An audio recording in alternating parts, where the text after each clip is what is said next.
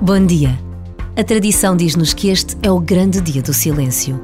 Jesus crucificado e morto na cruz. Foi colocado num sepulcro, de acordo com a tradição do seu povo. Os discípulos fugiram entre o desespero e o medo, e a terra parecia estranhamente silenciosa naquele dia distante. No silêncio, podemos ouvir tantas palavras, podemos recordar tantos momentos das nossas vidas, perceber o que queremos ou não queremos.